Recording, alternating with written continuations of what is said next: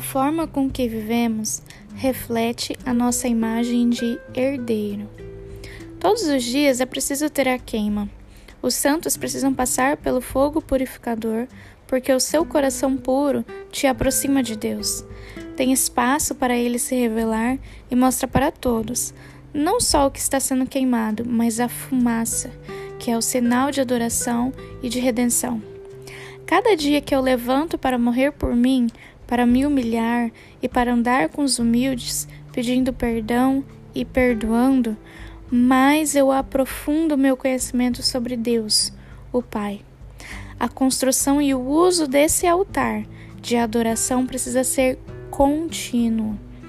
Quem conhece a Deus sabe que ele quer misericórdia e não sacrifícios.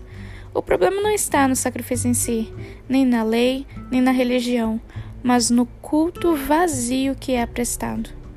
E o que é culto vazio? É aquele sem racionalidade, sem fé, sem desejo de coração, sem fome, sem anseio. Deus pede para que nos voltemos à procura dele.